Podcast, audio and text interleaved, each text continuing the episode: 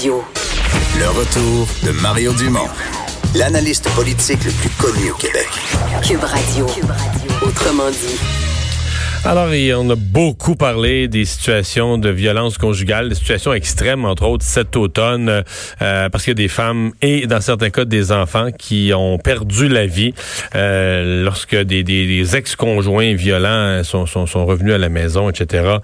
Euh, ça a soulevé toute la question des ressources pour euh, les, centres d'hébergement, les, ressources, les centres d'hébergement pour femmes. Et il y avait aujourd'hui même un grand forum à Montréal des principaux organismes euh, d'hébergement pour femmes, mais aussi des ressources d'aide pour hommes. On en parle tout de suite avec la ministre Isabelle Charret, ministre responsable de la condition féminine. Bonjour.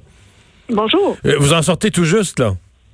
Oui, ben en fait, effectivement, on était aujourd'hui, après un an et demi de euh, de plan d'action euh, en matière de violence conjugale. On était à un premier bilan, puis de voir euh, bon, quelles sont les, les, les, les actions qui, qui, portent fruit, qui nous amènent dans la bonne direction, puis aussi ben, comment on peut comment on peut améliorer les, les choses. Alors, on était avec ceux qui ont contribué à la mise en place du plan d'action, donc les organismes partenaires qui agissent en matière de hmm. violence conjugale. Ouais, je te rends compte qu'il devait être teinté quand même par quelques cas, euh, dont euh, dans, dans, plusieurs, il y a eu euh, ces derniers mois des, des, pertes de vie, des femmes qui ont perdu la vie, des enfants qui ont perdu la vie.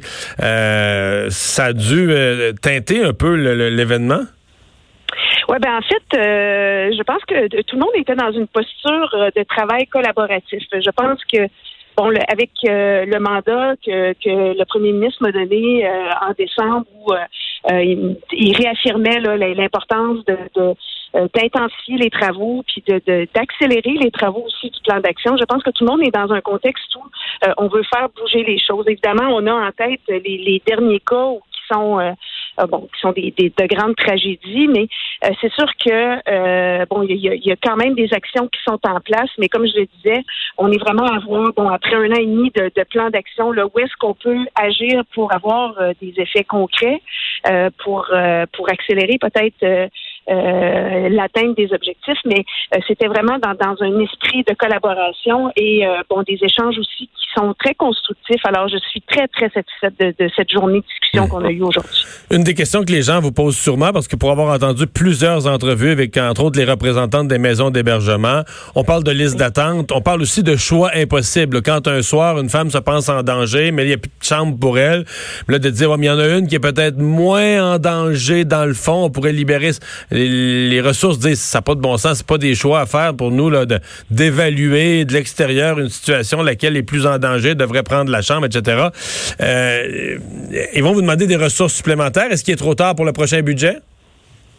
Euh, ben, c'est sûr que nos représentations ont été faites, euh, bon, près, euh, bon, d'une part de, de, mes ministres collègues qui qui ont des dossiers en violence conjugale, évidemment, bon, en termes de financement des maisons d'hébergement et et la problématique est à plusieurs niveaux, hein, parce que bon, évidemment, il y a des femmes qui sont dans l'urgence, qu'elles doivent avoir accès à une maison d'hébergement d'urgence, mais il y a aussi tout ce qui est les maisons de deuxième étape, qu'est-ce qui est l'accès à des logements abordables par la suite. Alors, euh, c'est vraiment une, notion qui est complexe. Bien sûr, ça a été nommé encore aujourd'hui, l'importance d'avoir les ressources et d'avoir le financement pour, euh, pouvoir soutenir ces femmes-là, mais aussi comment on agit en amont pour que peut-être qu'elles n'aient pas besoin de se retrouver en maison d'hébergement, puis qu'on trouve d'autres façons aussi de, pouvoir intervenir. Il y a aussi tes questions, parce que je pense que dans la rencontre, on parlait aussi des ressources d'aide euh, pour hommes. bon, c'est un enjeu plus peut-être plus délicat dont on parle moins, mais on, doit aussi considérer, même si leur comportement, dans certains cas, ces hommes-là s'enlèvent carrément à la vie. Donc ça donne une idée que ils sont dans la folie meurtrière, mais ils sont aussi dans la, l'anéantissement d'eux-mêmes.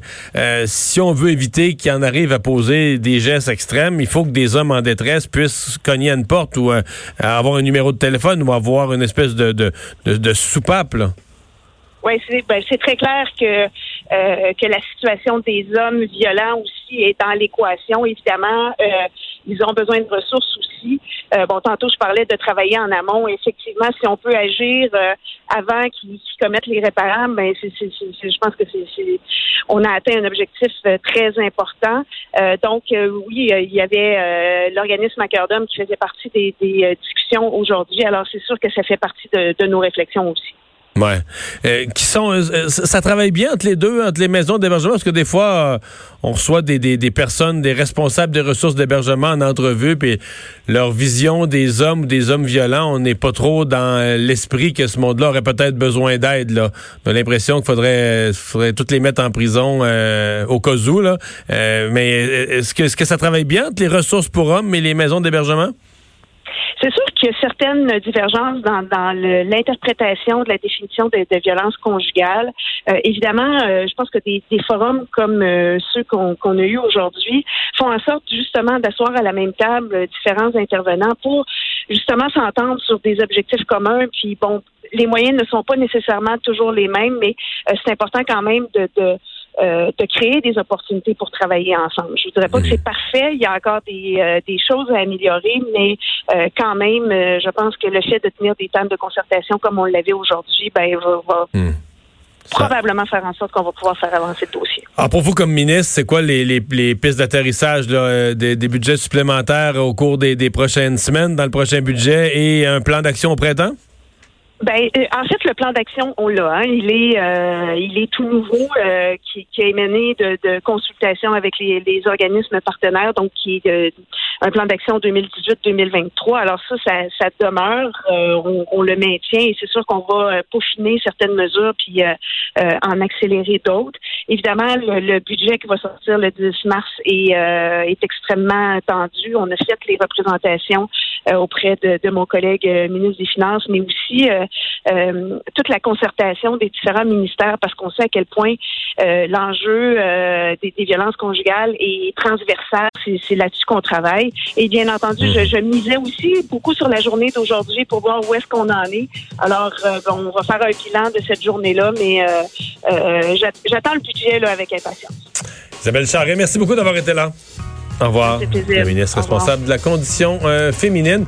les déclarations de M. Legault euh, sur la présence d'AK-47 à Kanawake, Vincent, qui tout, le monde parle de ça. Oui, on fait énormément réagir. Entre autres, euh, Kenneth Deere, le secrétaire de la branche de Kanawake de la Nation Moa, qui parle de propos dangereux et euh, inflammatoires, que c'est totalement faux, euh, que leurs revendications, leurs manifestations sont pas pacifiques. 47 sur la Ils disent que c'est absolument faux.